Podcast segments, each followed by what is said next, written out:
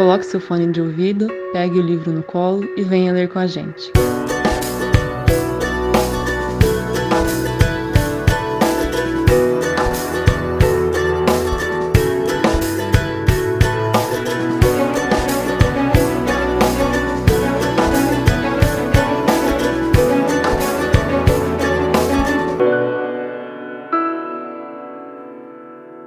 Boa noite, gente.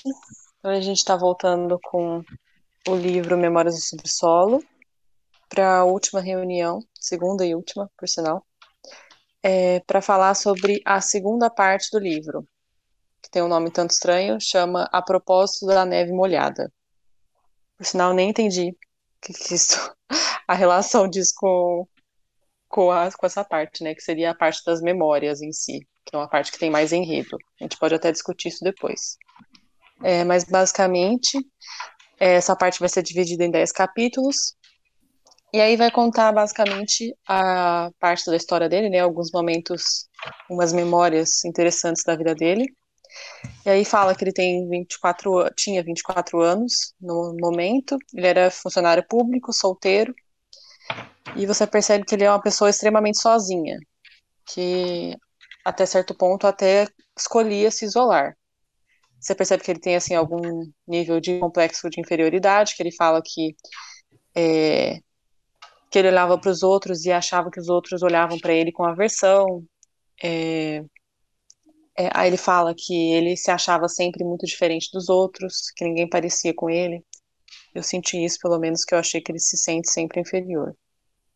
É, e, só que ele se sente inferior em algum, alguns momentos e superior em outros, principalmente no que tange à inteligência. Ele sempre acha que ele é mais inteligente que os outros, apesar de ele mesmo falar que tem dificuldade de mostrar essa inteligência dele, principalmente usando as palavras, né?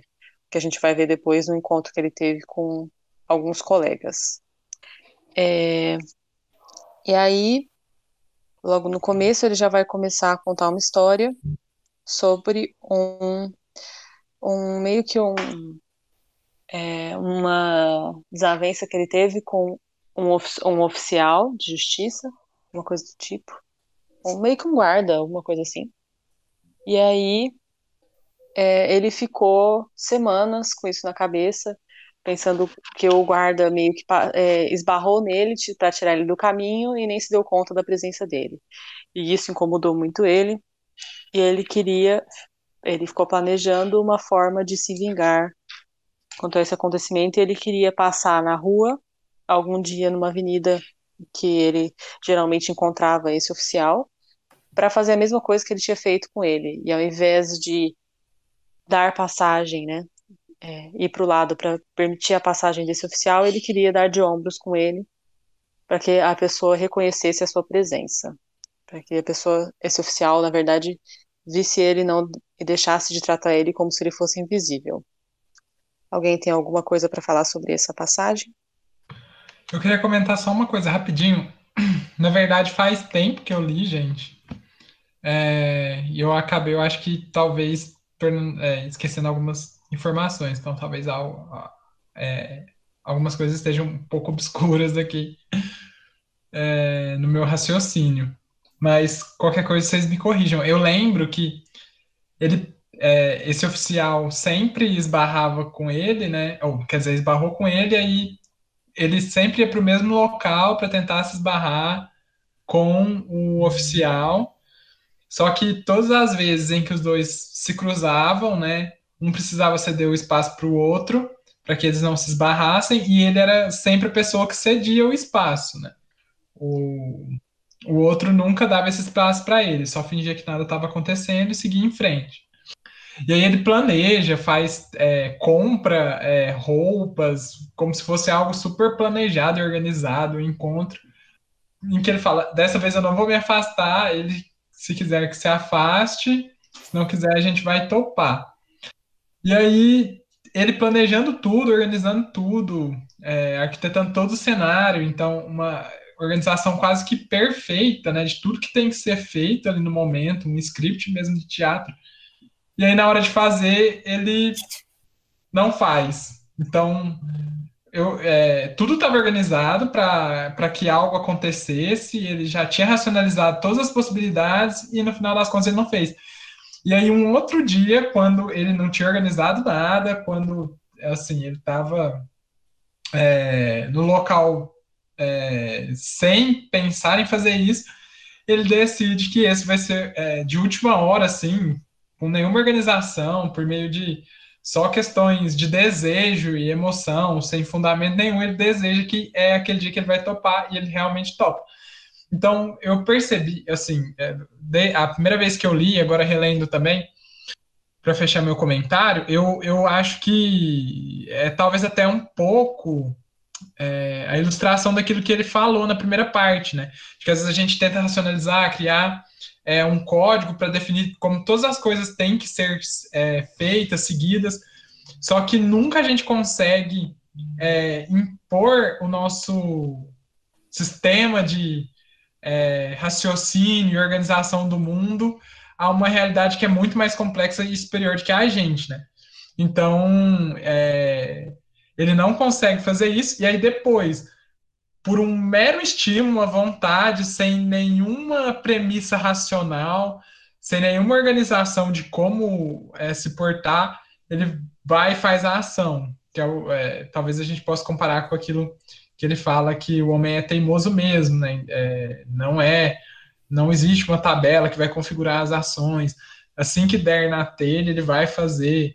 E, independentemente se isso seja bom ou ruim, porque, é, porque o homem não é só um sistema de raciocínios pronto estruturado, mas sim um conjunto é, ambíguo de desejos, enfim. Então, eu achei essa parte como se fosse uma ilustração mesmo de tudo que ele falou. Na minha cabeça fez sentido, não sei se para vocês fez também, mas é isso, dessa parte que eu queria falar. É, eu sou obrigado a concordar com a palestra, que eu acho que a primeira parte primeiro que coloca o, os marcos teóricos, e aí depois ele cita um exemplo que ilustra tudo aquilo que ele falou. É, eu, eu queria fazer alguns comentários, eu acho que são três. O primeiro é que ele mostra como ele é, na verdade, um homem de pensamento, ele não é um homem de ação. Ele vai se deparar com vários homens de ação e ele não vai saber o que fazer porque ele fica pensando em diversas possibilidades e ele é extremamente vaidoso, extremamente é, enfim, ele, se, ele mostra como ele não consegue fazer simples coisas porque ele fica pensando em todas as possibilidades e ele quer sempre parecer melhor que os outros. É, o segundo é que ele, além, de, além disso, ele ainda demonstra várias vezes o quão. Ele fala isso no começo e a gente fica meio tipo assim, ah, não, deve ser para tanto, né? Deve estar se julgando muito. Mas o quão mal, entre aspas, ele é. E aí a gente pode discutir tipo, se, qual, o que seria a causa desse uma consequência uma consequência de pelos outros. Ferdinando, sua voz está travando um pouquinho. Não sei se é só para mim. Obrigado. Eu vou tentar ficar mais. Se, se ficar melhor, eu já aviso. Tá ruim. Sim, se ficar melhor, a gente avisa. A gente avisa.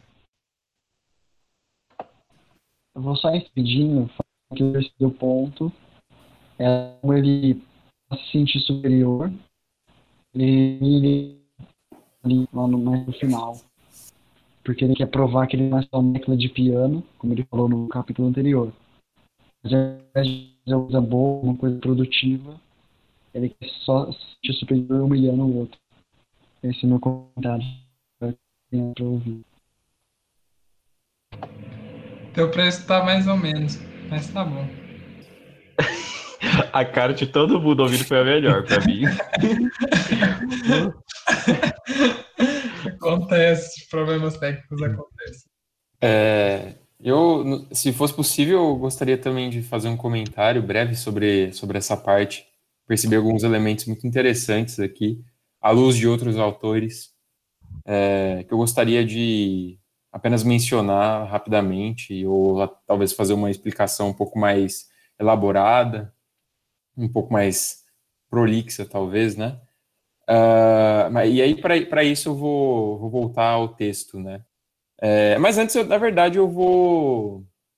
Antes eu vou, eu vou. Eu anotei umas coisas foram tiradas do próprio autor e eu coloquei entre aspas. Eu vou, vou citar elas também, né?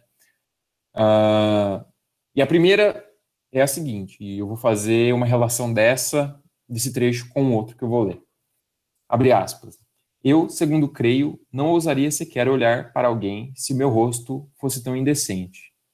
É, e, logo, e isso é uma das, uma das primeiras, uma das, um dos primeiros trechos, uma das primeiras frases é, ditas né, pelo, pelo, pelo narrador no começo do segundo capítulo. E logo após, ele, ele fala o seguinte, abre aspas também.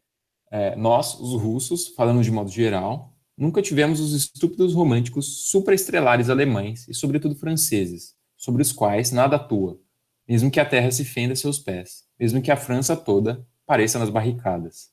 Permanecem os mesmos, não se alteram nem sequer por uma questão de decência, e não cessam de entoar suas canções supraestrelares no sepulcro da sua vida, por assim dizer, porque são imbecis. Na terra russa não existem imbecis, e isto é notório. Fecha aspas. É, isso está na página. Meu Deus, não tô. É que eu tô pelo PC e aí não, não consigo ver a página aqui. Enfim. Uh, o que é interessante que a gente pode depreender disso, né?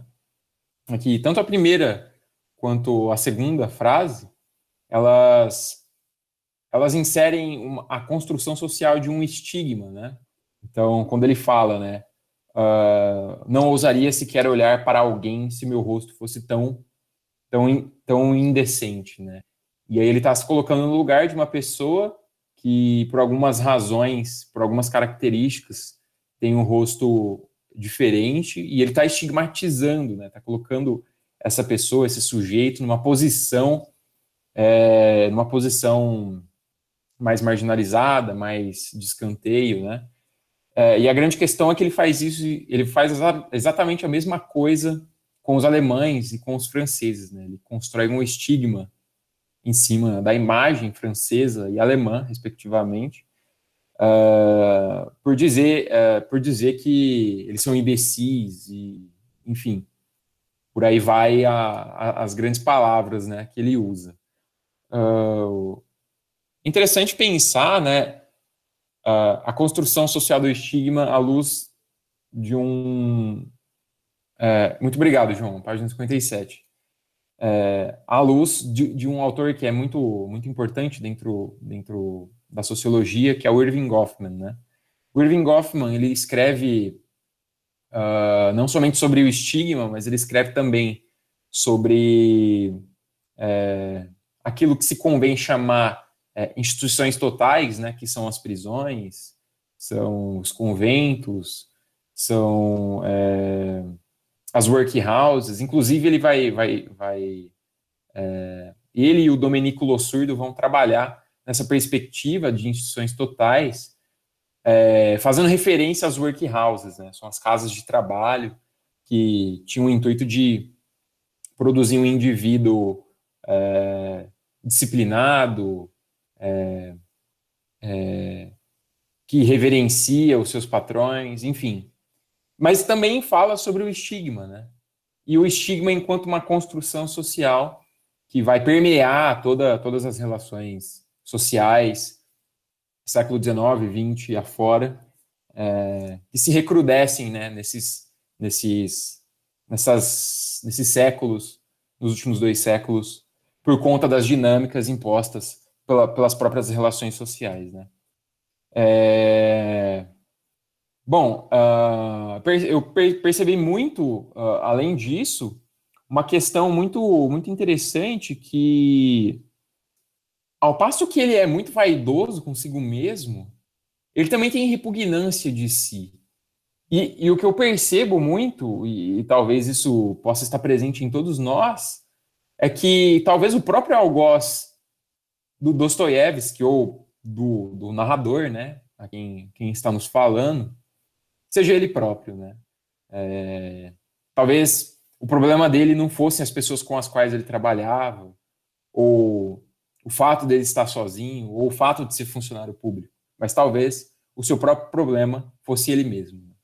Enfim, é, é mais ou menos por, por esse caminho que eu, que eu gostaria de falar. Eu achei bem legal o que você falou. É...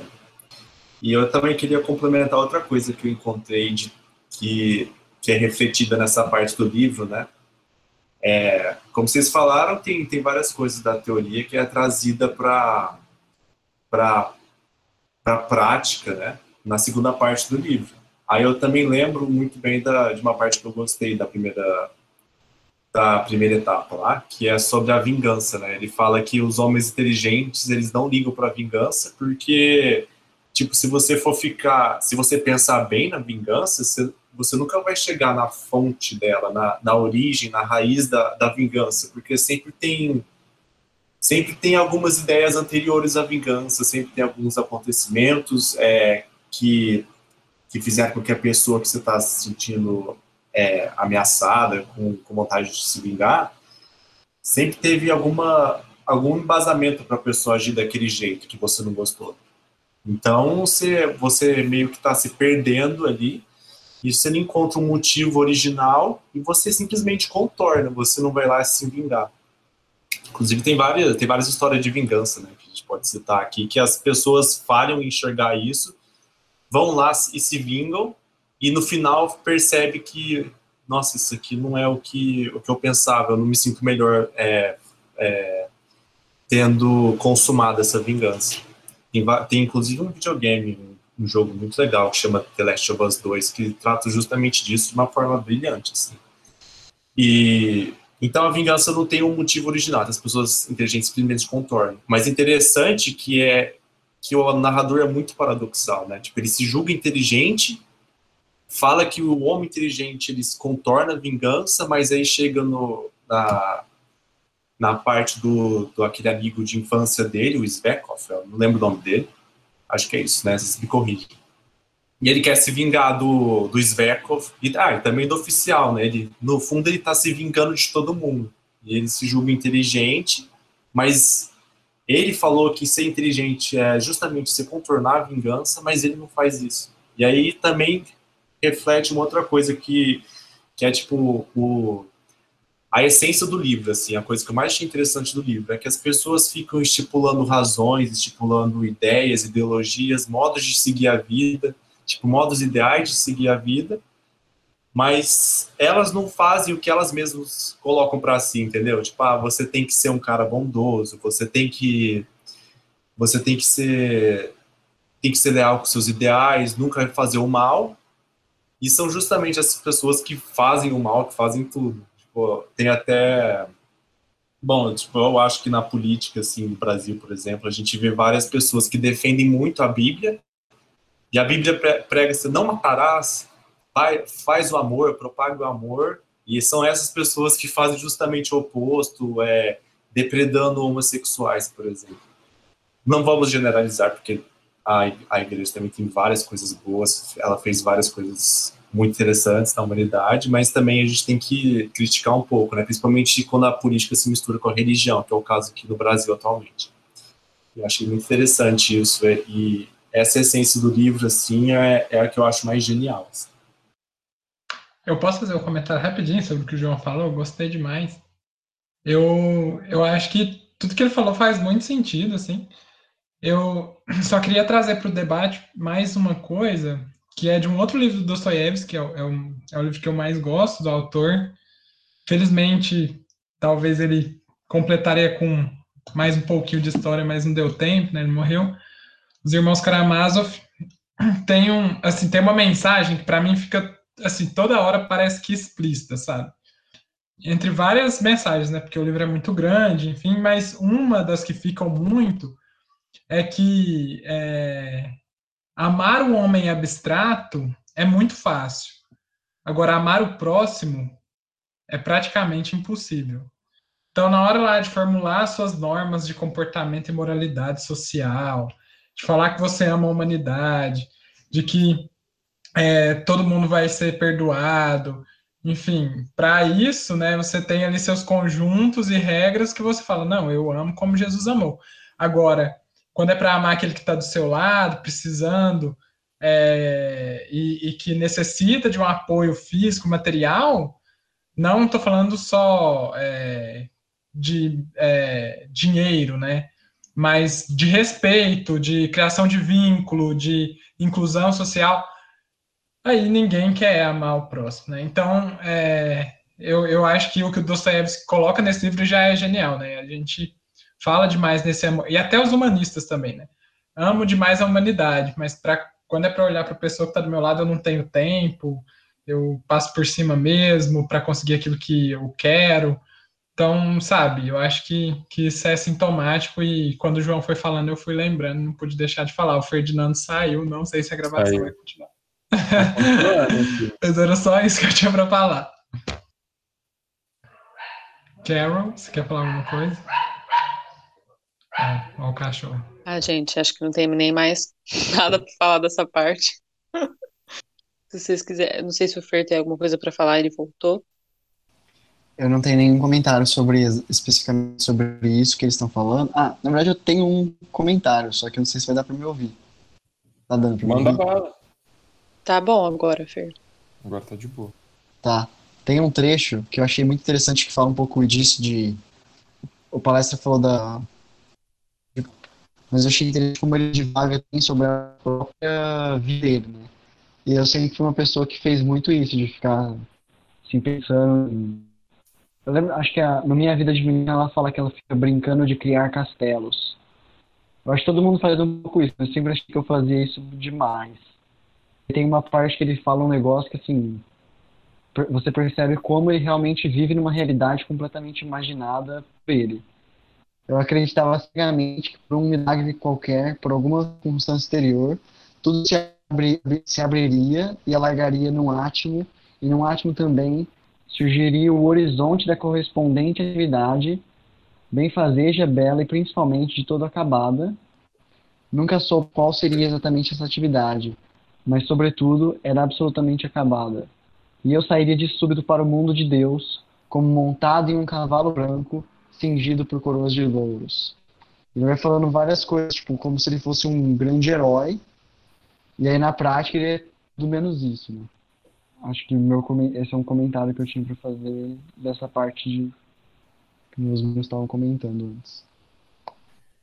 É, eu teria uma, uma coisa para ressaltar que é um tanto quanto interessante, se, se, se, se for possível, né?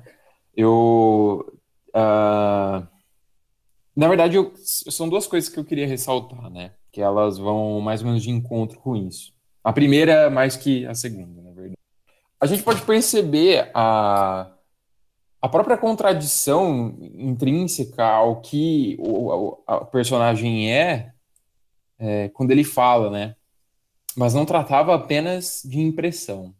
Isso se dava na realidade. Eu era um covarde e um escravo. Digo sem qualquer acanhamento.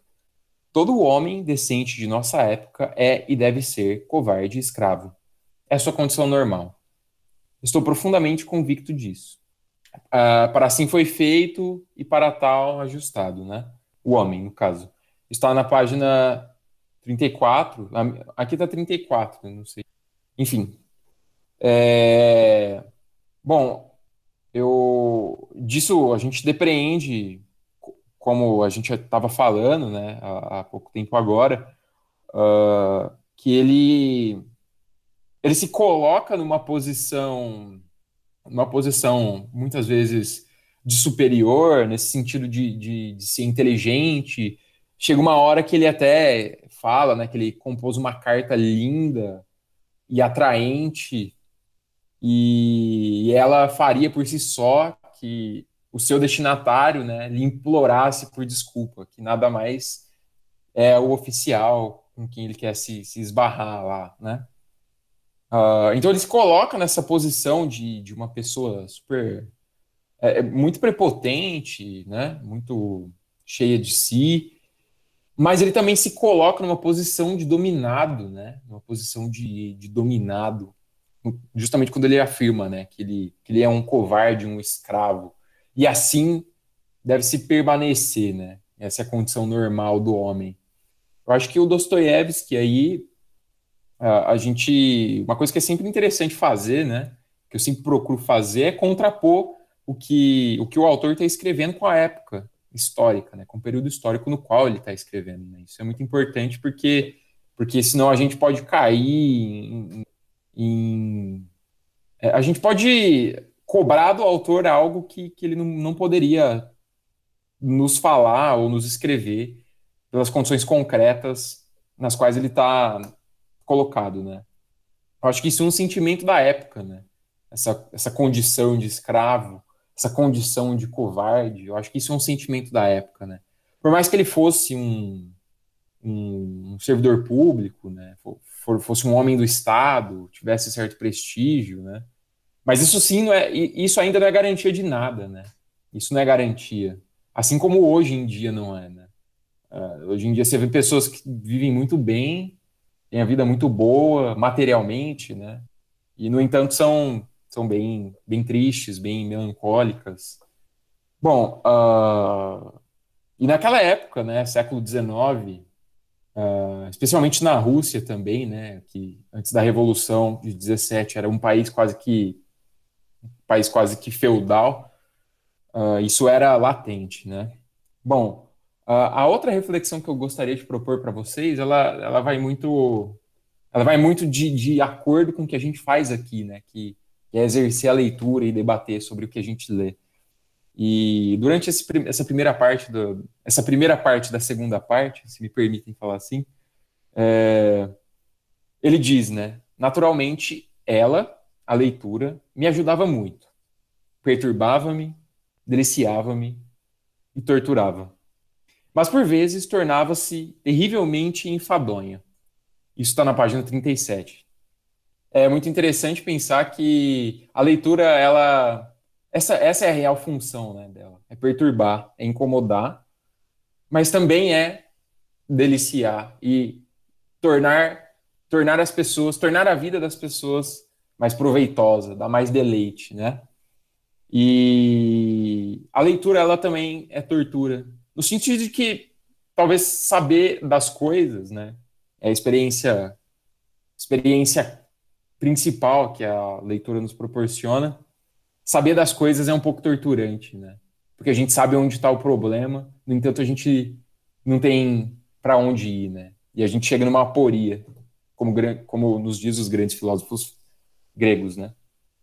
É... Mas eu acho que é muito interessante ele ter discutido essa questão aqui, porque isso vai muito de acordo né, com, com o que a gente faz aqui, né? De estar tá lendo, de ver uma parte, enxergar o mundo através dos olhares de Dostoiévski. Né?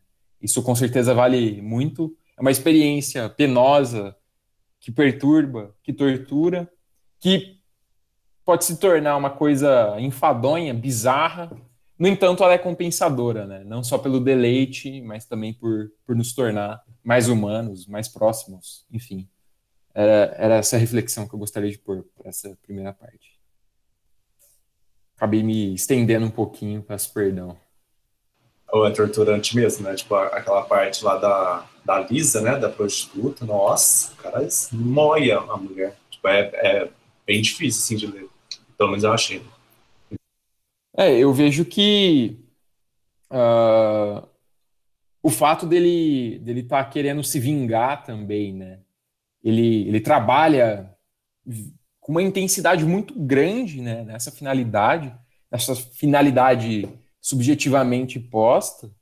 E no entanto, quando ele realiza, né? Quando ele finalmente vai lá, ele tropeça no cara, ele fala, né? No, no final, no final do capítulo, né? É, o oficial depois foi transferido, não sei para onde, já faz uns 14 anos que não vejo. Por onde andará agora, meu caro amigo? Em quem será que ele está pisando, né? E a gente percebe que talvez, no fundo, as coisas. Talvez a gente é, é levado a fazer as coisas só por fazer mesmo, né? Só para a gente ter o prazer de falar que fez. E não, não pelas finalidades mesmo.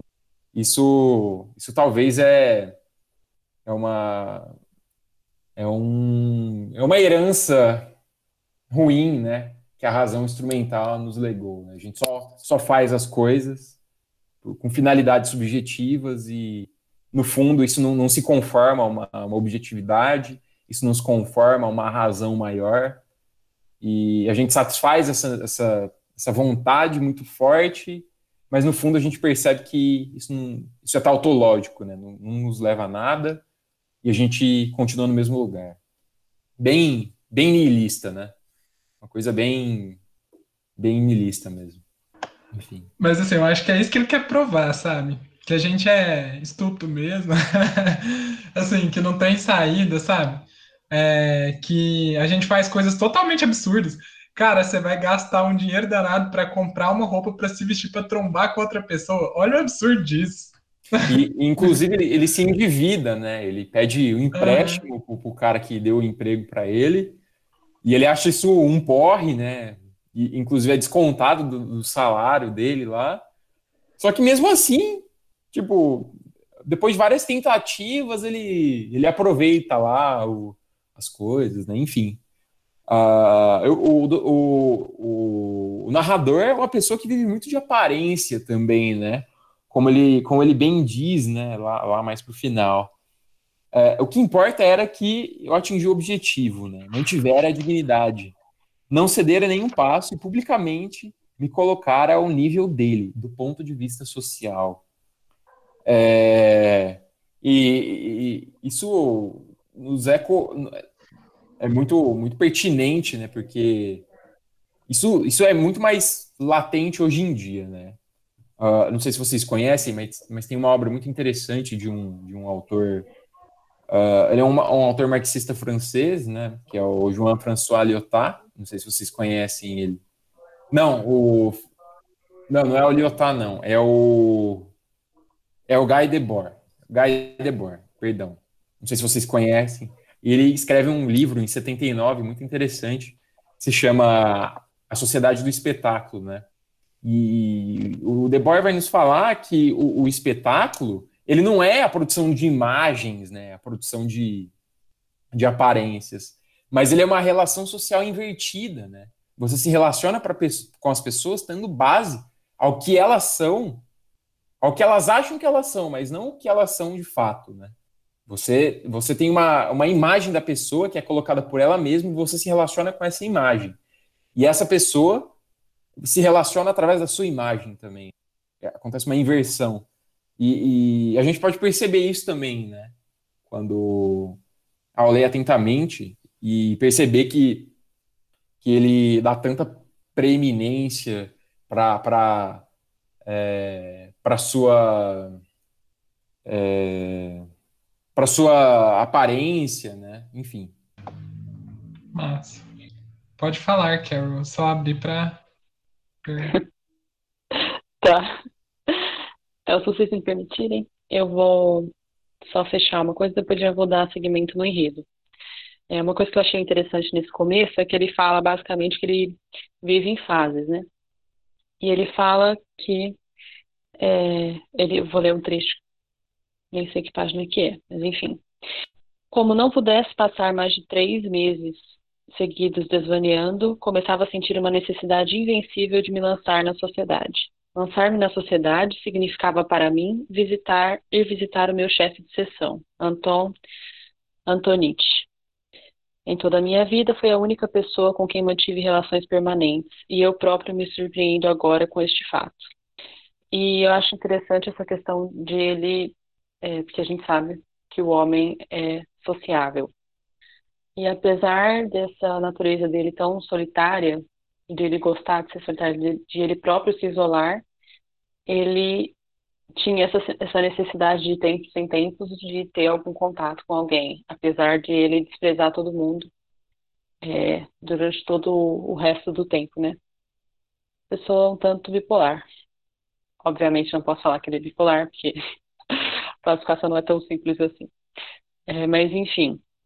Aí, depois disso, seguindo com o enredo, ele vai contar um episódio que aconteceu, que numa dessas recaídas dele aí, que ele resolveu que queria ver gente, ele foi atrás de um dos únicos amigos, colegas talvez, com quem ele ainda, que ele fala que ele ainda cumprimentava na rua, que a maioria ele dizia que simplesmente ignorava, que é não me lembro muito bem o nome.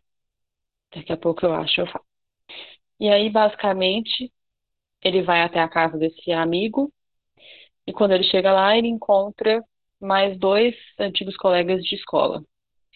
E aí, esses colegas estão é, conversando e basicamente ignoram a presença dele, o que é, tem até um trecho que ele fala sobre isso, que é interessante. Aqui, nenhum deles notou a minha chegada, o que era estranho até, pois fazia anos que não nos víamos. Provavelmente consideravam-me algo semelhante à mais ordinária das moscas. Então, basicamente, ele entrou, não foi percebido, mas mesmo assim começou a rodear ali, escutar a conversa, e aí ele, come... ele entendeu que, na verdade, eles estavam programando um jantar de despedida para um quarto amigo ainda, colega nesse caso, e aí é, ele simplesmente se convidou para participar desse jantar de despedida. E aí é, a gente percebe que ele se convida literalmente, porque você percebe que as pessoas não querem a presença dele lá, que as pessoas entendem que ele é realmente uma pessoa estranha. E aí eles combinam de se encontrar no, no restaurante, no local, às 5 horas do dia seguinte. Até combinam o preço que seria para cada um e tudo. E ele sabia que não tinha dinheiro já na ocasião, então já sabia que ia se endividar mais. Aí ele chega nesse dia seguinte aí às 5 horas no local e percebe que não tem ninguém lá esperando por ele.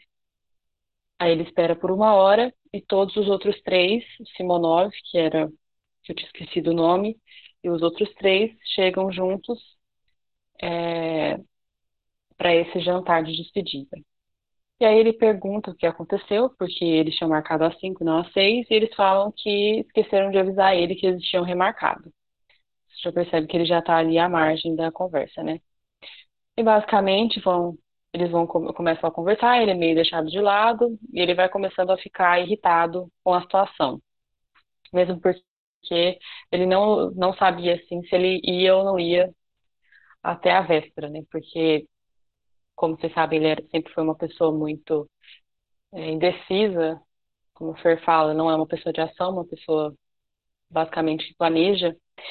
E aí chegou até um momento que os, os, os colegas dele foram sentar em outro local, como ele não foi convidado para se juntar a eles, ele ficou andando pela, pela sala de um lugar para o outro, só para se fazer presente, apesar de a presença dele, na verdade, não fazer a menor diferença para aquele grupo de amigos. Alguém tem alguma coisa para comentar sobre essa parte? Acho que você pode continuar, Carol. O Lucas tá quietinho, ele podia falar outra parte do enredo, né, Lucas? Você que gosta. Posso. Tá, então. É, tava acontecendo esse jantar, né? E aí é, ele já estava meio que irritado por não ter sido avisado do atraso. E aí, na conversa vai, conversa vem, ele acaba se exaltando ainda mais, é, porque todas as, meio que as deixas da conversa, esses amigos, né, também acabavam dando aquelas meio que umas cutucadas nele, assim, por assim dizer. E aí ele se irrita, tem uma hora que ele dá meio que uma surtada, e todo mundo fica, nossa, você nem é, você veio porque você quis também, você que se convidou, então por que, que você está fazendo isso? Tipo assim. Aí, é, no momento desse jantar, esses quatro amigos, né, que é o Simonov, Fierfintink, Trudo Lyubov e o Ziverkov, que é o que eles vão, que é o que eles estão comemorando a despedida, eles vão para um outro local do da espécie de restaurante, né, um local que tem, tinha lá um divã e eles ficam ali conversando, rindo, e deixaram o nosso narrador, né, que não, tem, não é nomeado no livro, deixaram ele ali na, no, no, no local que ele estava ali na mesa. E o narrador, é, o narrador vai, vai até uma lareira, volta, e tipo, ele é notado por eles que ele está ali, e mesmo assim eles não fazem a questão dele é, estar nessa roda de conversa. E aí é o, é, é o ápice que ele se irrita, né? Uh, na saída, é, ainda, ele vai e fala pro, pro Simonov dar, dar um dinheiro para ele. E ele meio que, tipo assim, ah, toma, dá, dá, dá esse dinheiro para ele. E esses amigos saem para um outro local que ele fala que ele também vai, né? E aí é, começa toda uma cena que ele vai fazendo um, uma espécie de é raciocínio, né? Vai, vai divagando aí pra gente, enquanto ele tá no na, na carroça lá no cocheiro, na coxinha, não sei. Tá andando em direção a esse suposto local que ele também iria, né? É, e aí ele pensa, não, eu vou restaurar minha honra, eu tenho que restaurar minha honra de qualquer forma, é, vou chegar lá, vou dar um soco na cara dele, vou, vou restaurar minha honra. É, essa era a questão que ele, que ele queria. Tipo, ninguém pode pisar assim em mim, vou até lá. Mas aí acaba que ele chega lá num, num local, né, que, que o João já falou, que ele dorme lá com uma, uma prostituta. E nessa ânsia de, de, de, descon, de descontar essa raiva, né, que ele tava, é, a gente tem aí dois, três capítulos que, que ele meio que caga em cima da mulher, né? Ele desconta toda a raiva que ele tinha nela, faz um monte de pensamento sobre a situação que ela se encontra, meio que tipo, você nunca vai sair daí, e toda a raiva que ele tinha, ele transfere é, para essa, essa mulher. Uh, acho que a gente pode parar aqui, se é um, pra, gente, pra gente comentar. Alguém quer falar alguma coisa? Porque aconteceu bastante coisa de daí pra lá, da, da onde o Carol parou pra. De onde eu parei. Gente, é, eu acho que. Tamo, tamo eu acho que eu, eu, acho bem interessante também ó, esse personagem, que é o Zverkov, né?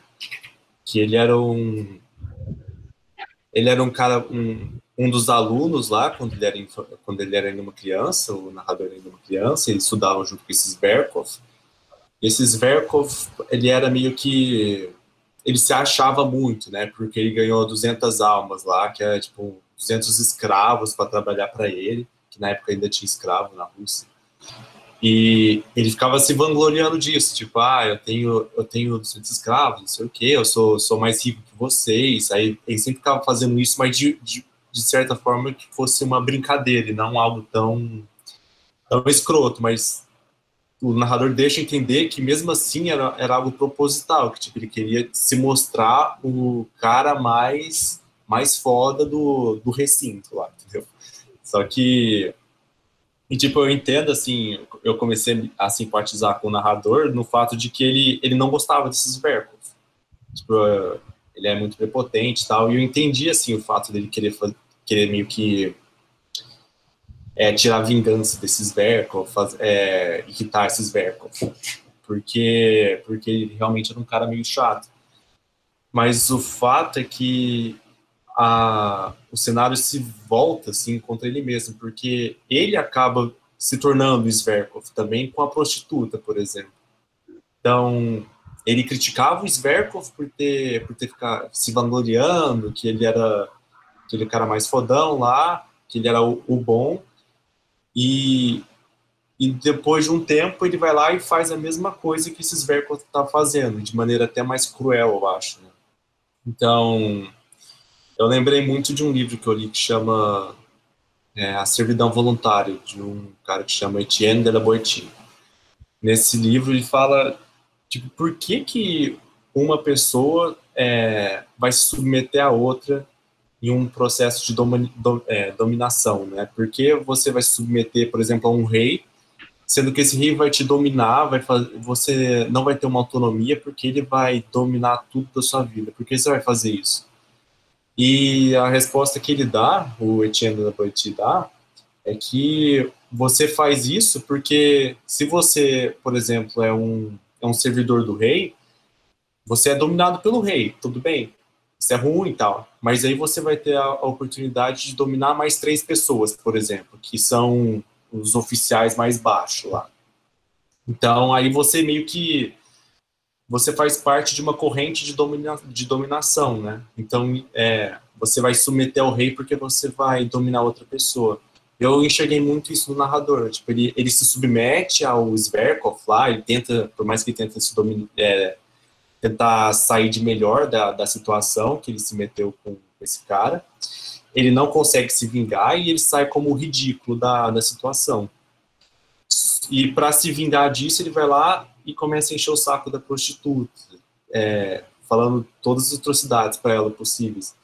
Falando que ela, que ela vai, ela é jovem agora, mas depois ela vai ficar feia e vai para um prostíbulo pior, e depois ela vai acabar drogada, estuprada na, numa escada qualquer, por, por soldados bêbados. Assim. Tipo, ele começa a falar umas coisas assim, e e é interessante porque ele, ele investiga assim porque ele está fazendo isso. E ele fala que, ah, eu quero. Eu passei toda essa vergonha com, com, meus, com os meus amigos, né, entre aspas, e agora eu preciso descarregar isso alguém. E, a, e esse alguém é o bode expiatório, que é a, a Lisa, que é a prostituta. Então, achei bem interessante a, esse, essa parte. Eu vou só, para deixar mais claro, eu vou ler dois trechos que eu marquei sobre essa parte dele falando com Alice. Você deixará tudo aqui, sem reserva. A saúde, a mocidade, a beleza, as esperanças. Aos 22 anos parecerá ter 35 e ainda será bom se não ficar doente. Peça isso a Deus. Você não terá uma lágrima, um suspiro, uma lembrança e ninguém, absolutamente ninguém em todo o mundo irá visitá-la. O seu nome desaparecerá da face da terra como se você nunca tivesse existido, como se não tivesse nascido esses dois trechos eu acho que foram os mais pesados para mim, assim. Você percebe que ela, ela chora, ela é, demonstra que está sendo, é, que está se comovendo com aquilo que ele está falando, que dá para entender que ela sabe tudo que, que ele está falando, né? Que ela já, que a pessoa tem noção e ela provavelmente já, vai, já escutou isso de outras pessoas, se não da própria família. E ele, sem piedade nenhuma, fala isso tudo para ela. Ainda, e aí, no final, parece que ele ainda é, fica com um pouco de dó, porque você percebe que ele é uma pessoa muito bipolar. Ele, ao mesmo tempo que ele quer acabar com ela, parece que ele quer ajudar, e aí ele dá o endereço dele para a mulher, não sei porquê, não sei o que, que ele pretendia dando esse endereço para ela. E ele se arrepende, parece, no mesmo momento que ele dá o endereço, porque ele, depois que ele sai, ele fica pensando, meu Deus, o que, que eu vou fazer se ela for até a minha casa, né? O que, que ela vai pensar de mim, o que ela vai pensar é, da minha pobreza, das minhas vestimentas, da minha casa, né? E é muito estranho realmente essa forma como ele joga em cima dela todo esse, todo esse ódio acumulado por conta do encontro com os outros. É, eu tenho uma. Ah, ah não, pode, pode falar. Acho que a gente abriu o microfone mesmo. Pode falar, pode falar. É, o, o, que eu tenho em consideração é, é uma coisa é bem, bem, é bem sucinto, né?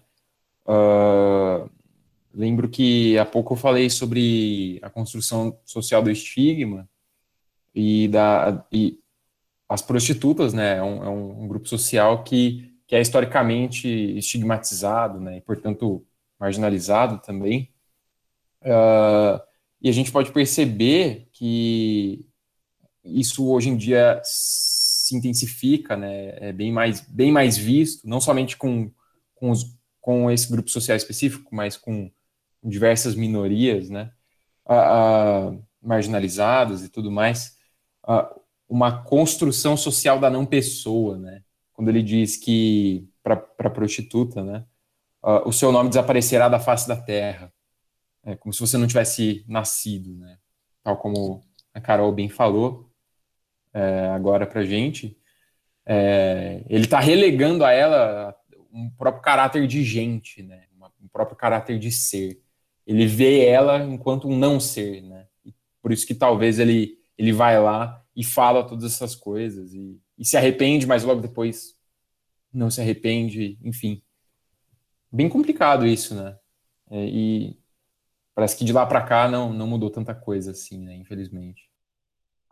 Eu marquei um trecho no final dessa conversa é, que resume mais ou menos assim que ele sabe que ele é um, como ele mesmo diz, um canalha e ele age dessa forma. Então ele tá agindo porque, tipo assim, ele tem consciência do que ele tá fazendo com ela, ele tem consciência que ele descarregou a raiva dele que ele estava tendo até então sobre ela, que ele fala assim, ó, é, sim, você unicamente deve responder por tudo isso, porque você é, pessoa, é, é, porque você é que apareceu na minha frente.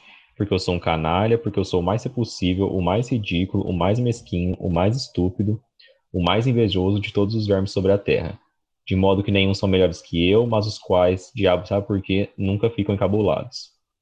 E aí ele, nesse trecho ele demonstra que, tipo, ele tem consciência do que ele tá fazendo com ela, é, sabe que é que é por causa desse sentimento de raiva, inveja, de, de se sentir é, menor lá diante dos amigos, do, de tudo que ele passou. E mesmo assim ele faz, né? Ele, ele, ele continua essa situação. Então é esse narrador dual aí que a gente tá vendo a todo momento, como o Carol falou, bipolar, né? É, tá aí exacerbado aí nessa frase pra gente. E sobre o que o, o Tronco falou agora pra gente, eu já mencionei pro Gabriel, não sei se vocês já viram, mas tem um, um professor, um professor, não sei, não, acho que era um aluno é, de psicologia da USP, que ele ficou, ah, não sei, tipo assim, anos, é, isso era, acho que era a tese de doutorado ou mestrado dele, é, vestido como gari, varrendo as ruas da USP. E, tipo assim, no, nos momentos que ele tava vestido dessa forma, é, as pessoas, tipo, não reconheciam ele, sabe? Tipo, é, a profissão tomava o lugar dele, né? É, essa personalização dele. Já mencionei isso pro Gabriel, não sei se vocês conhecem, acho que casa um pouco do que o, do que o Tronco estava falando sobre essa inversão de papel aí do, do, da prostituta tomar o lugar dela, tirar o nome dela, despersonalizar ela, né?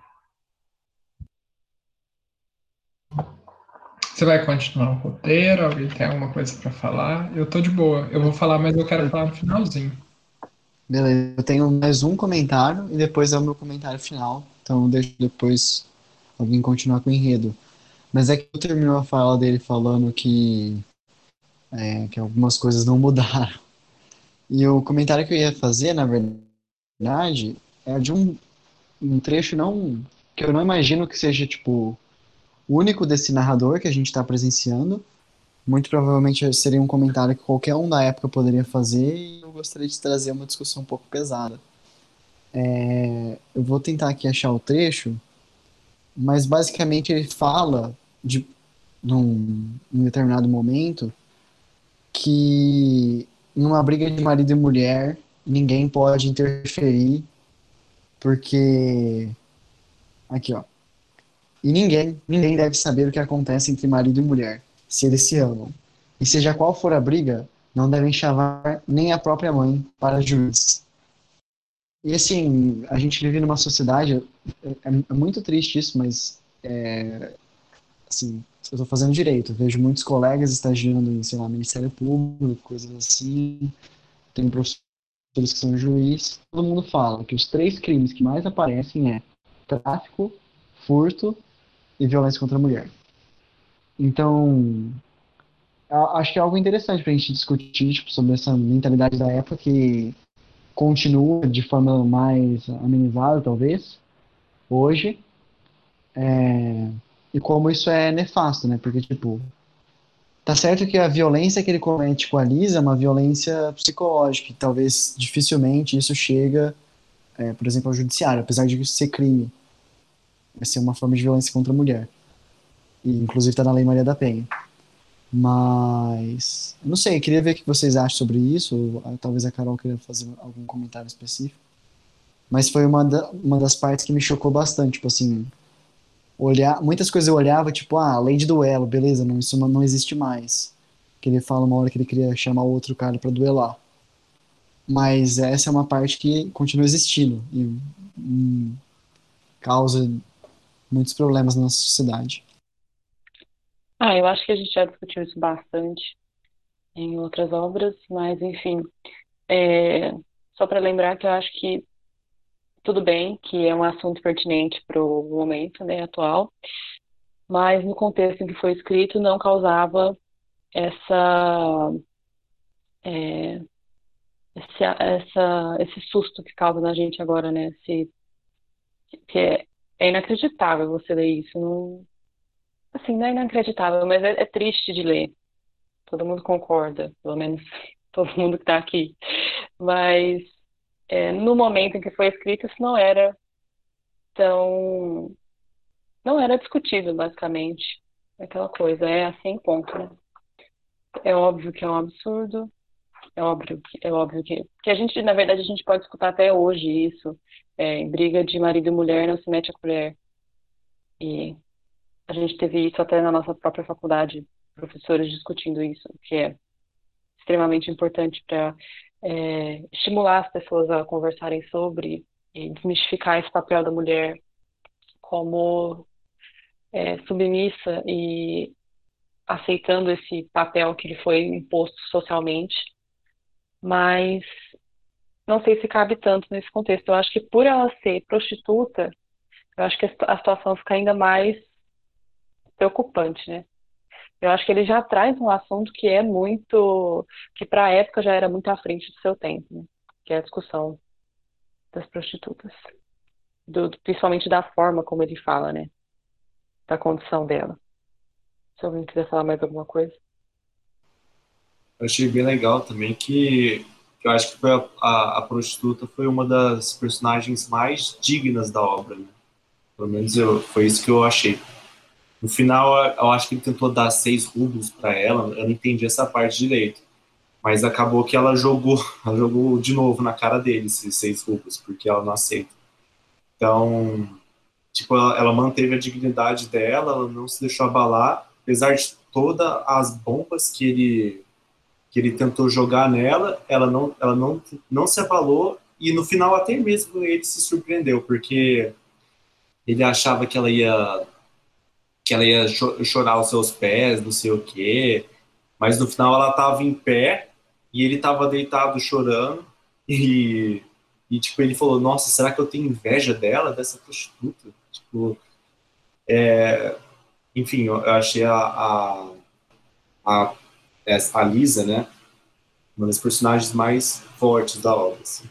É totalmente cabível essa discussão do, sobre essa coisa da obra. Né? É, eu acho que eu concordo com você da questão de ele ter dado dinheiro achando que talvez ia ajudar, não sei. Mas olhando pelo ponto de vista dela, parece que, que ela foi para lá ver ele por vontade própria e não na condição de prostituta, na condição de mulher como pessoa. E eu acho que ela, ele ter dado dinheiro para ela naquela ocasião, parece que ele estava pagando por algum serviço. E eu acho que foi por isso que ela se sentiu tão ainda mais humilhada por conta disso. Se ninguém tiver mais um comentário, eu finalizo o enredo aí a gente fecha. Ninguém quer falar mais alguma coisa sobre o que a gente falou até agora? Bom, então como quem cala consente, como vocês balançam. Não, aí, eu quero, eu quero. Ah, tá. é, quando, quando o enredo fala do Zverkov, que é aquele cara que se acha, né? É, tem uma parte que fala que Todo mundo, com raras exceções, cortejava esse Zverkov. E quanto mais ele fanfarronava, mais o cortejavam. E não buscavam alguma vantagem, faziam aquilo apenas porque ele fora privilegiado pela natureza, que ele considera aqueles dons. Acresce que entre nós ele era considerado um especialista em formas corretas de agir e em boas maneiras. Este último item me deixava furioso tipo, não só o narrador furioso, mas, tipo, eu também, não, eu também fiquei um pouco puto, assim, como que ele é ídolo, assim, dessas pessoas, sendo que ele faz tudo isso.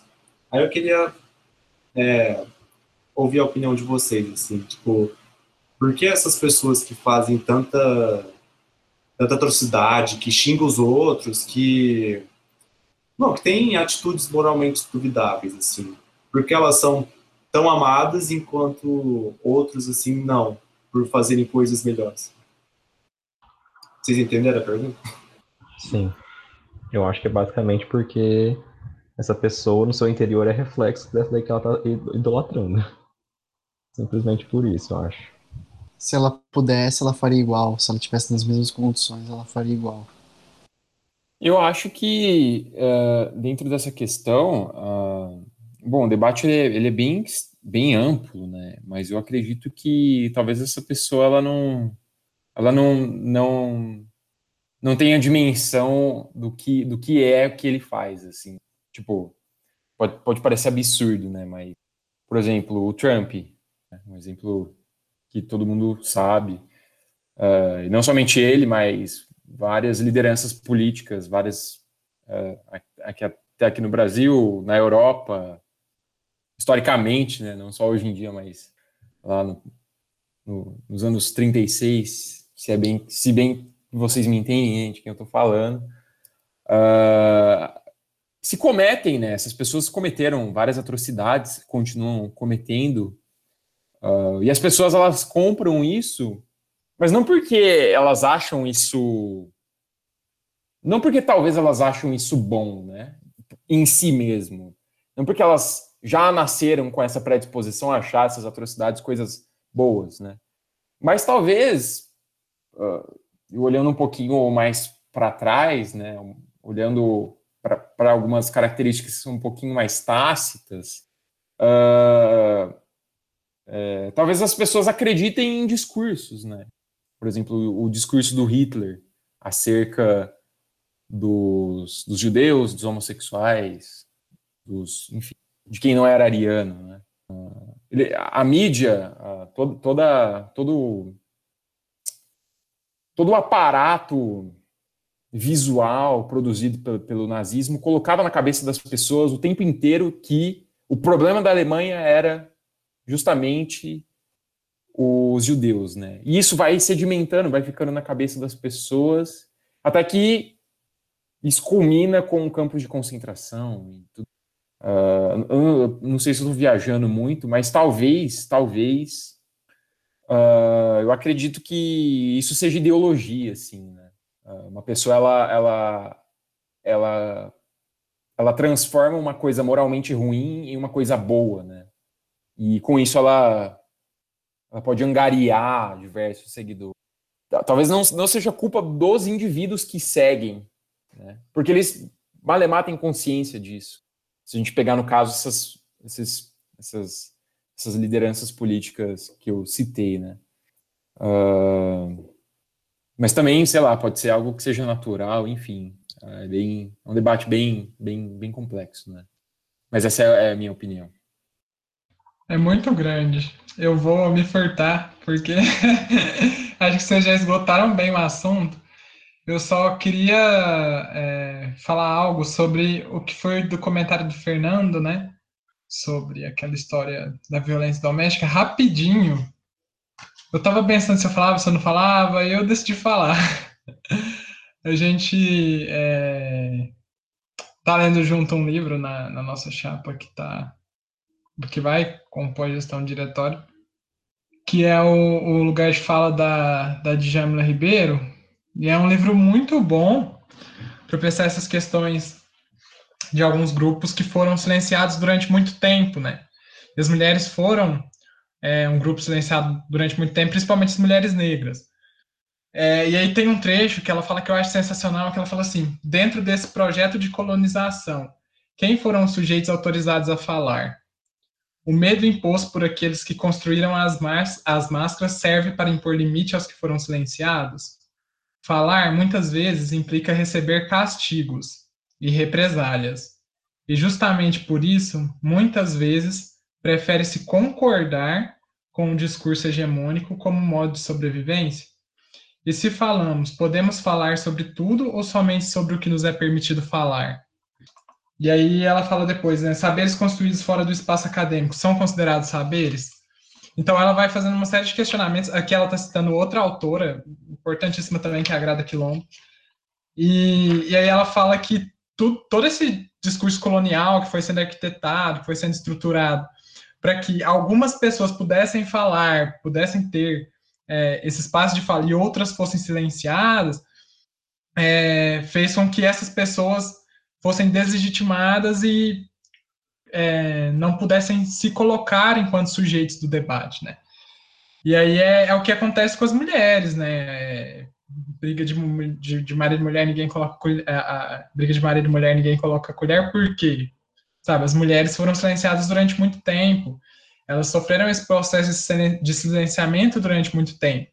Então, é, falar isso de que ninguém mete a colher, a gente está dando legitimidade, está sendo conivente com a situação de que o homem dominará aquele espaço, de que ele vai determinar o que ela pode dizer ou não, em que medida ela pode dizer, o que é verdade ou não, porque às vezes começa a chamar a mulher de louca, o que, que você está falando, não é assim, não foi assim, você, você trombou no móvel, você caiu da escada, sabe? E aí é, ela coloca que tudo isso, né, é, houve é, a, a, Quilomba vai, vai e a Djamila citando a Quilomba vai desenhando todo esse, esse contorno e ela, ela fala em um determinado momento que a dificuldade que as pessoas brancas, né, principalmente os homens brancos, têm em ouvir é, todas essas falas é muito por conta do incômodo que as vozes silenciadas trazem do confronto que é gerado quando se rompe com a voz única. Então, quando só eu estou falando, quando, é, quando é só a minha ideia, quando é só aquilo que eu acredito que é colocado no debate, tudo bem. Agora, quando eu sou confrontado, quando alguém coloca algo diferente, isso já gera uma desestabilidade. Além disso, ela coloca como a parte de repressão do Freud, né? Então, não ouvir o outro seria se distanciar do outro, reprimir essa fala do outro, para que isso não acesse em mim as ideias do subconsciente que me tragam anseios, é, ansiedade, é, culpa, vergonha, porque eu sei que se ela falar, eu vou encontrar comigo mesmo nesse subconsciente e saber que eu tenho toda essa vergonha, toda essa culpa, tudo isso, que eu sou horrível, porque eu não é, tratei como deveria ser tratado, eu não dei espaço para fala. Então, é, e, e, lógico, né? Eu discriminei, como todo branco, é, em algum momento ou outro, se aproveita desse racismo estrutural, mesmo não sendo racista, né? Então, enfim, são várias questões para se pensar, mas eu acho que falar que as mulheres não podem debater isso fora das suas casas é dar legitimidade e voz a uma pessoa que sempre teve legitimidade e voz e a outra que sempre foi silenciada. E isso é muito mais do que, do que injusto, né? Mas era isso. Perdão aí pela fala longa, era para ter sido mais breve. Mas eu acabei me enrolando. Bom demais. Eu acho que o Lucas pode continuar enredo, se ele quiser, já que ele estava seguindo. Tá. Então, eu parei no momento que ele humilha ela. Aí, como a Carol disse aí numa das, das falas, ele, ou alguém falou, não lembro, é, ele termina de fazer essa humilhação toda e dá o um endereço a ela. É, nesse momento que ele dá o um endereço, ele, ele vai para casa e assim que ele dá o endereço, que ele, que ele sai dali, é, ele se arrepende, né? Um pouco antes disso, na verdade, aconteceu, a hora que ele tá indo embora, essa, a Lisa, né, essa prostituta, ela pega e mostra para ele uma carta é, que, ela recebe, que ela recebeu, tipo, há muito tempo, de um estudante, né, como se, tipo assim, ele estivesse esperando ela, como se eles fossem ser um futuro casal. E aí o, o narrador até fala que, que ela guarda essa carta como se fosse algo que desse sustentação a ela para ela continuar, para ela sair dessa situação, né? Tipo, tem um futuro me esperando, como por assim dizer. Mas é uma carta antiga, ele fala que e, e ele mesmo não acredita nisso. Enfim, aí ele sai, deixou o endereço com ela e já sai arrependido de ter deixado esse endereço. E aí ele começa todo aquele processo de angústia que ele já passou durante o livro inteiro com a gente, como por exemplo naquele caso de, de trombar no, no, oficial, então ele fica é, dias, nossa, eu vou fazer tal coisa, eu vou trombar com ele, eu vou ter que comprar na roupa, é, como ele ficou nesse caso que eu falei para vocês de de estar tá no, lá na, na carroça pensando, ah, eu vou lá dar o um soco na cara dele, esse processo de angústia, agora ele fica com esse, com esse mesmo processo no sentido, nossa, será que ela vai vir aqui em casa? Será que ela vai ver como que eu sou? Será que ela vai ver é, como que o meu roupão ele é ele é velho, que minha casa, que, que, eu sou pobre, que as coisas não me servem? Será que ela vai ver minha condição e ver que eu não tinha é, moral, por assim dizer, para falar dela? E ele fica em toda essa angústia. Aí passa um dia ela não vem, passa outro dia ela também não vem. E ele fica pensando, não, o horário que ela teria que vir é até tal horário, e fica nessa angústia, angústia, angústia. Até que chega no terceiro dia, se eu não me engano, e ela aparece, né? Aparece lá, tem toda uma cena sobre É, isso tem a, é, tem a relação funcional, eu ia falar, ia falar, no final porque não entra meio que no arco. É, tem a cena que ele e ela vai discutir, né? Tipo, por que, que ela tá ali, e, e ele começa também a, a completar meio que tudo que ele começou a conversar com ela. Então tem toda essa discussão é, final. E chega na última parte, que é quando alguém já comentou também, que ele vai dar um dinheiro para ela. É, foi o João que comentou, ele vai dar um dinheiro para ela. É, e aí logo depois ele sai correr atrás dela para continuar essa conversa e ele vê que ela deixou o dinheiro em cima da mesa, então, tipo, ela recusou aquele dinheiro e ela foi embora. E basicamente é, é isso que acontece, tem essa discussão final deles e o livro termina. Tem algumas partes que ele. Tem mais umas páginas que ele vai encerrar né, o assunto. Que, como ele fala no começo do livro, é um. O narrador fala, esse é um. Não era para ser um livro, né? Era para ser uma. Umas, é, como se fosse um diário dele, umas confissões dele. Então ele vai encerrar isso.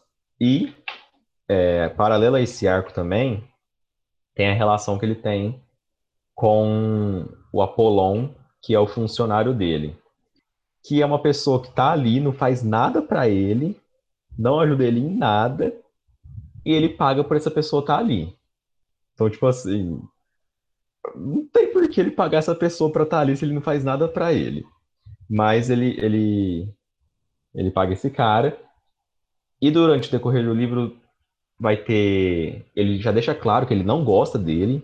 Ele sempre deixou claro que ele não gosta desse funcionário.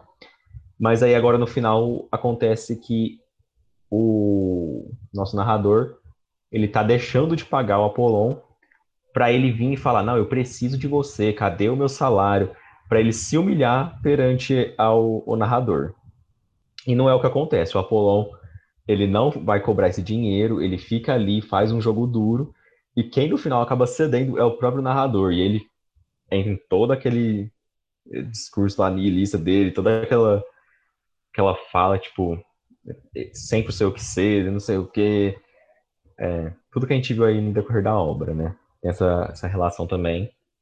Então, caso alguém queira comentar essas duas partes, finais e a relação dele com o funcionário, pode falar. É, eu acho que. Oi, eu Pode falar. Ah, ah, valeu, João, desculpa. Não, é só para. O comentário é bem rápido. É que eu mencionei o negócio do funcionário, porque, assim, eu acho que tem uma relação importante que ele faz com o funcionário, mesmo que ele faz com a prostituta, apesar de com o funcionário ser meio truncado com a prostituta uma vez, com a Lisa. É, mas meu comentário era só o seguinte: tipo, a única razão dele meu funcionário é para ele ter uma alma. E aí foi um negócio que me deixou meio chocado até. Ah, tem uma nota do tradutor que fala que na Rússia liga, na Rússia nessa época, né, mil e pouco, é, você consegue a riqueza de alguém de servos. Só que você não fala, ah, essa pessoa tem tipo 100 servos, você fala, essa pessoa tem 100 almas. E é basicamente esse comentário. Tipo assim, eu acho que ele só. Ele não é rico, mas ele faz questão de ter um, um funcionário para ele poder falar que ele tem pelo menos uma alma. Por favor, João. É, eu ia falar do, do funcionário também, é Tipo, o que eu achei é que é aquela velha história lá de que quando a obra é feita na primeira pessoa, você tem que ir com tipo, orelhas empinadas assim para ver que tipo, você só vai ter uma perspectiva bem restrita, assim, você só vai ter uma viseira bem restrita, ele vai fazer você enxergar só o ponto de vista dele. E o que eu achei muito legal é que, é que o Apollon, ele fala que ah, ele é um cara que se acha, que, que não tá nem aí para ele, que, que ele não faz o que ele manda, que ele é um criado muito ruim e tudo mais. Só que aí quando você analisa o jeito que o Apollon tá, é, para mim ficou evidente assim que ele não é ele não é nada disso que o autor falou, porque o autor retrata ele como como uma pessoa que sempre está olhando para baixo, que, tipo é uma clara submissão, que sempre está com, com, com, o braço também voltado para trás, né? Então, o, esse autor ele ele acha que está todo mundo contra ele durante a obra inteira. Eles falam que faz conspiração contra ele, que o criado não, não é um criado bom, que ele maltrata, que ele maltrata o narrador. Mas aí fica evidente assim, o tanto que esse, esse personagem é meio. Ah, ele é meio. Ah, tem alguns problemas, né? Tipo, de, de autoestima, de, de sei lá, vi, é, vitimização e tudo mais. É, eu não sei se alguém tem mais alguma coisa. Eu só tenho uma coisa para fechar. Eu vou fazer talvez um pouquinho advogado diabo, mas só para para a gente discutir um pouco aqueles termos de homem de ação e tal, que ele lança ao longo do texto. É, assim, eu tinha lido recentemente, recentemente, assim, né, faz alguns meses, o, o Idiota do, do Dostoiévski, né?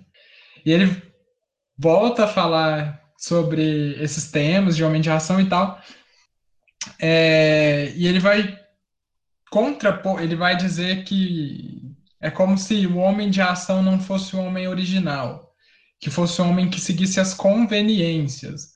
É, então, prefere um conforto conveniente, falso, que não corresponde à originalidade. Então, ele prefere agir é, e fazer as coisas como estão postas e dadas por conveniência do que ser original ser um homem que pensa o seu lugar no mundo e vive de uma forma autêntica para aquilo que ele acha que faz sentido no contexto em que ele está inserido.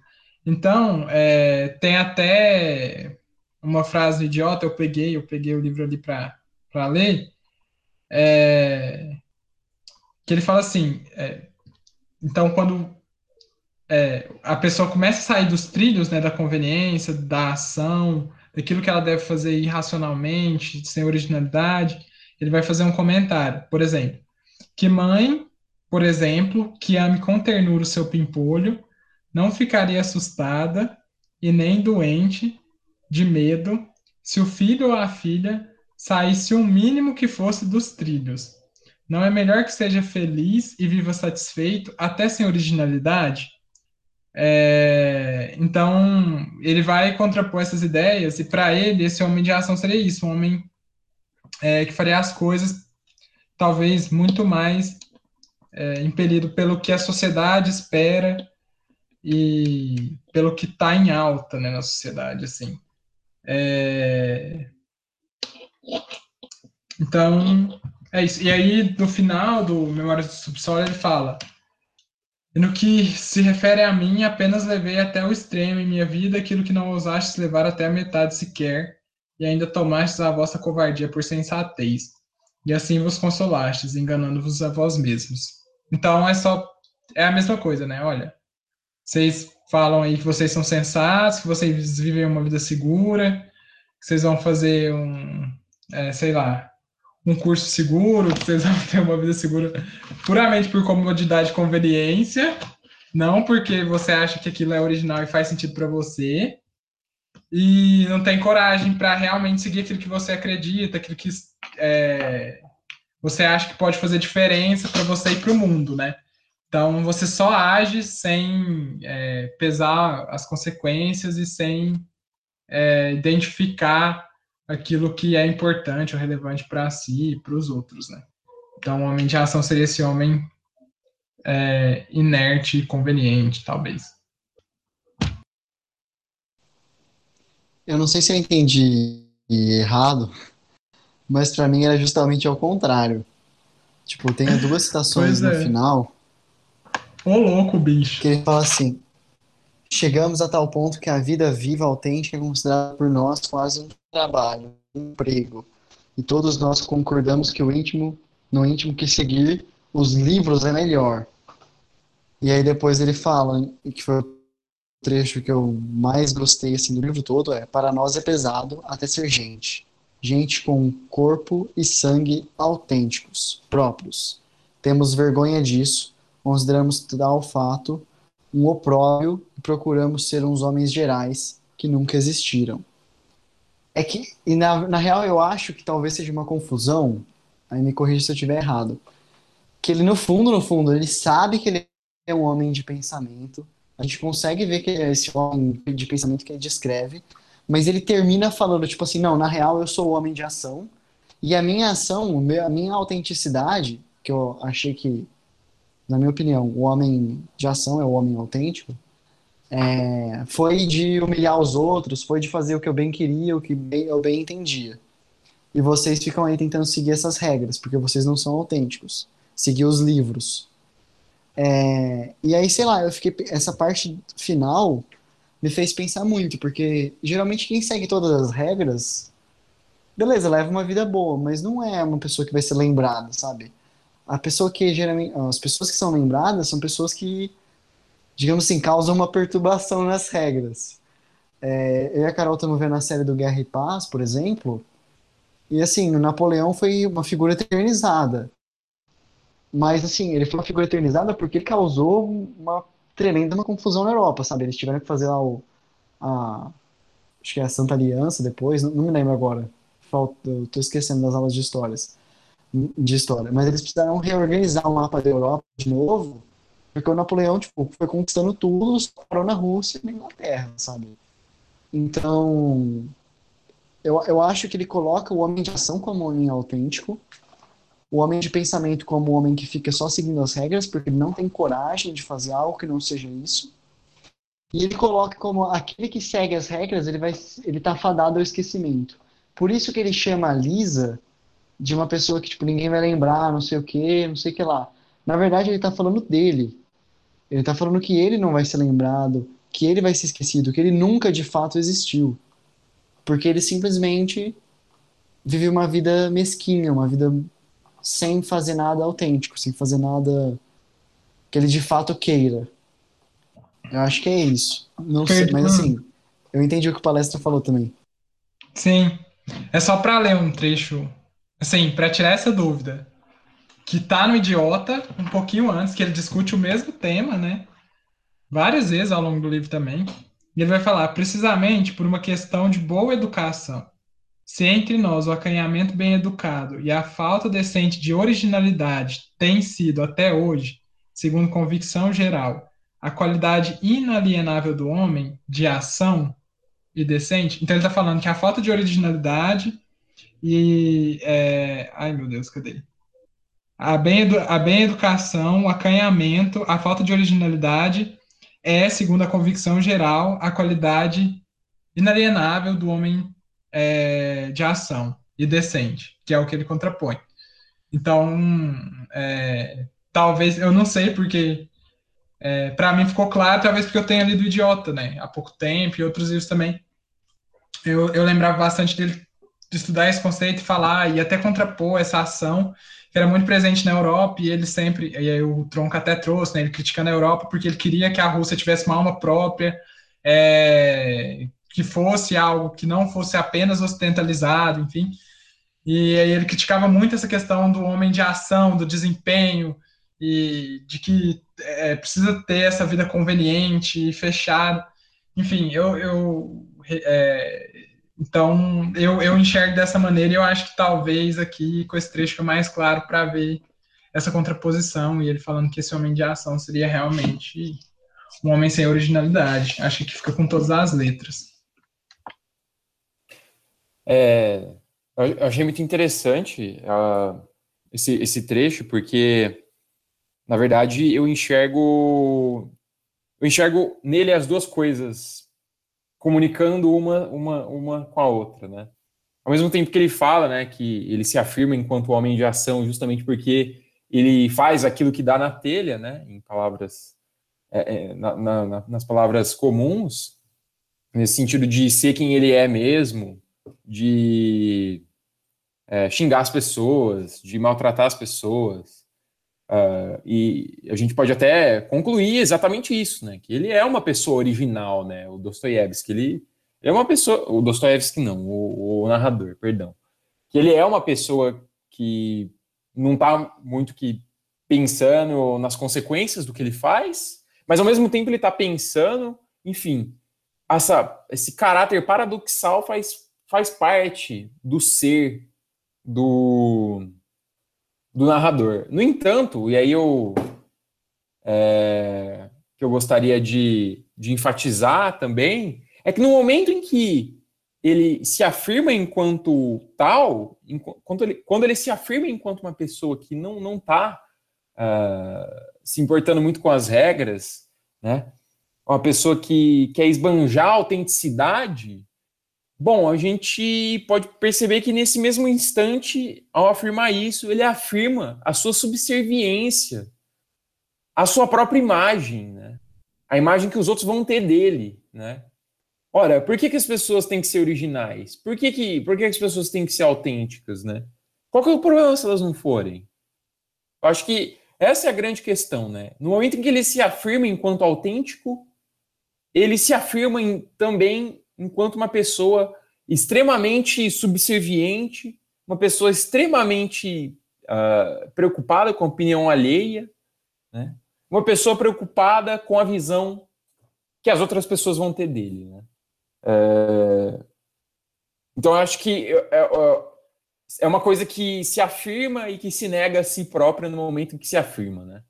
Uh, eu percebi, eu, eu, meio que percebi as duas coisas caminhando juntas. assim, né? Não sei se a gente pode colocar nesses termos, mas eu percebi, percebi um pouco essa relação. É, e sobre o que vocês falaram, principalmente o que o Fernando falou, você acha que isso é, é ser o, o homem do subsolo, que é, é o cara subserviente, que, que não tem originalidade e tudo mais?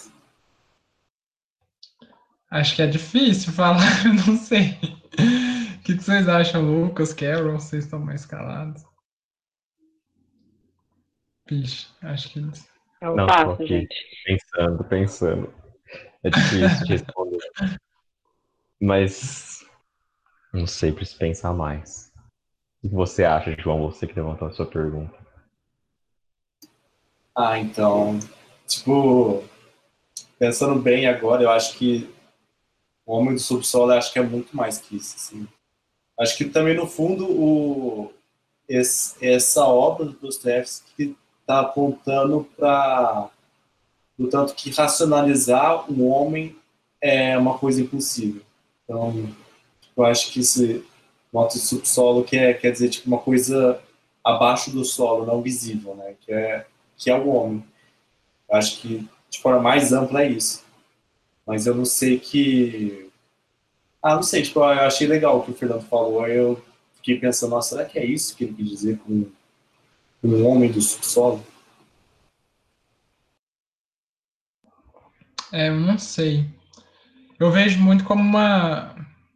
Talvez uma expressão do subconsciente, como a gente falou na primeira reunião, sabe? O subsolo como algo que está abaixo do solo. O solo seria uma consciência racional, segura, é, em certa medida incompleta, porque nós não somos, nós não somos só racionalidade, né? E aí o homem do subsolo seria aquele homem que percebe isso e vive talvez nesse local, sabendo que a, as incertezas e a, e a ausência de racionalidade no mundo, ela é uma constante e é muito difícil você tentar ordenar coisas que não são ordenáveis sob uma lógica humana é, limitada, né? Querer ordenar tudo é, com base é, em algo é, de um sistema de racionalização humano que não dá conta de tudo, porque nós somos imperfeitos e o mundo é muito amplo para tudo que, aquilo que a gente consegue sistematizar. Então, saber que nem tudo é isso, saber que existe um subconsciente, algo que nós não controlamos, que não é racional, que é, pode nos fazer agir mesmo que aquilo não tenha um pingo de razão. Então, não é só por conveniência, não é só por seguir um fluxo, mas é a nossa própria individualidade que vai se misturando com o contexto em que a gente vive para gerar um resultado final aí. Então, eu pensaria sim, mas é muito complexo. Enfim, acho que tem resposta fechada. É, eu não sei responder direito que é o homem do subsolo. Me parece que a gente tem, analisando agora o que o palestra leu, se o autor manter realmente, tipo, ser um negócio, um conceito constante na, na obras dele, como parece ser, eu acho que talvez a gente pode, possa fazer duas análises. Que, tipo assim, o homem de ação é aquele que faz sem pensar, simplesmente seguindo as regras, e o homem de pensamento é aquele que não faz é, por querer ser autêntico, mas na verdade ele não faz, ele só pensa qual seria o projeto dele, dele autêntico. Então, tipo assim, meio que o homem de ação seria o homem da superfície, seguindo todas as regras sociais, e o homem do subsolo, que vive na sua carapaça, do seu pensamento, é esse homem que a gente presenciou. E talvez o, o tipo assim, digamos assim, o não não o homem de ação e não o homem de pensamento, o homem autêntico seja um meio termo dos dois. Porque é aquele que pensa, reflete, constrói o seu projeto, mas ele não fica também pensando ao extremo de se manter parado, de se manter inerte. Ele, tipo, pensa um pouco e executa. E por que é isso? Porque, assim, aquele que não é dotado de nenhuma racionalidade, que isso não existe, né? Mas, tipo assim, aquele que não reflete sobre as regras impostas pela sociedade, ele está fadado a ser mais um. E aquele que não faz nada também. A única forma de você é você nem tentando controlado pelo seu pensamento, porque, sim, a vida é uma aleatoriedade, tem algumas coisas que são razoavelmente previsíveis, mas ninguém consegue prever todas as coisas que vão acontecer. É, por isso que existe a probabilidade, né? Você consegue falar que as coisas têm chance de acontecer, mas nada. É, e talvez por isso você não possa nem se limitar a ser um nem outro, mas sim um meio termo. Eu acho que talvez seja uma conclusão interessante para a gente tirar é, do que foi discutido, definir de certa forma o que é o homem do, super, do subsolo, o que é o homem da superfície, é, e definir também o que ele traz como sendo um homem autêntico. Eu acho que é isso. Estou vendo que o palestra estava lançando a cabeça. Vamos ver se, tem, se alguém concorda, se alguém discorda. Não, tô de pleno acordo. Eu, eu concordo completamente. Achei sua fala muito boa. E eu acho que, que é isso mesmo. Não, no, no, no mundo não dá para só pensar, né? Você precisa agir, você precisa transformar. É, pensar, eu acho que o pensamento sem a prática ela gera alienação, né? Então, se a gente não reflete sobre aquilo que a gente faz, ou se a gente não faz aquilo que a gente reflete, não é válido, né? Não tem praxis. E aí, ferrou. Mas, mas eu, eu gostei, acho que é isso mesmo que você falou. Concordo. Se alguém quiser complementar algo. Eu tenho uma anedota muito interessante para falar sobre isso, né? A título de curiosidade, é, nessa relação entre teoria e praxis, eu vou pegar aqui para vocês. É, mas primeiro eu vou achar, então calma lá um pouquinho. Peguei o bagulho errado aqui. Ah, agora vai. Calma lá, vou achar. É, é uma anedota que é muito interessante de um autor brasileiro que se chama Demerval Saviani. Ele é um autor que ele, é um, é ele vai estudar a educação, né, processo educativo. Uh, nesse estudo ele vai propor uma nova pedagogia, né, que vai uh, vai se contrapor às duas pedagogias antigas. No caso, a pedagogia tradicional é a pedagogia ativa e ele vai propor uma pedagogia histórico-crítica, né? Que é uma pedagogia revolucionária. Né? E ele mesmo diz que esse nome, né, pedagogia revolucionária, é por, é por falta de outro termo, então ele usa esse mesmo. Né? E não, quando ele vai tematizar essa relação entre conhecimento e, e prática, né, transformação, ele vai falar o seguinte, citando um outro autor chamado Sanches Vasquez. Né? Ele fala: a teoria em si não transforma o mundo, ela pode contribuir para a sua transformação, mas para isso tem que sair de si mesma. E, em primeiro lugar, tem que ser assimilada pelos que vão ocasionar, com seus atos reais, efetivos, tal transformação. Entre teoria e atividade prática transformadora se insere um trabalho de educação das consciências, de organização dos meios materiais e planos concretos de ação. Tudo isso como passagem indispensável para desenvolver ações reais e efetivas. Nesse sentido, uma teoria é prática na medida em que materializa, através de uma série de mediações, o que antes só existia ideal, idealmente, como conhecimento da realidade ou antecipação ideal de sua transformação. E é muito interessante perceber isso, né, que uh, a teoria em si e a própria educação, né, indo mais para esse debate pedagógico, a, a, a, a, pedagogia, a educação em si, a teoria, o que a gente apra, aprende, né, assimila de conteúdo, se si não transforma a realidade. Né?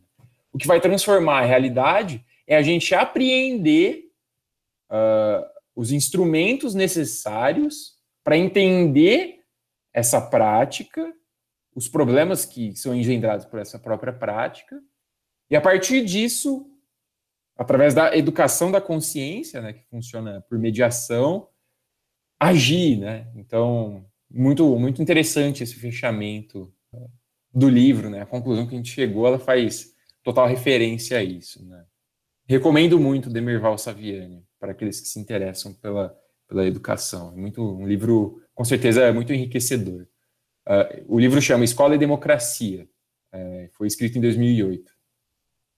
Massa, gostei. Isso aí, gente. Então, foi? Completamos? Passa a regra, fecha a conta.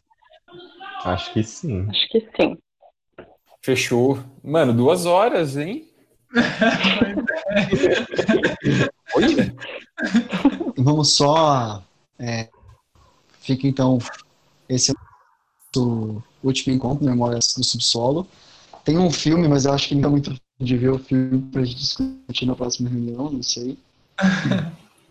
É, é, se alguém tiver aviso, eu, eu, vi a nota do filme no Letterboxd, tá até razoável, tá 3.6.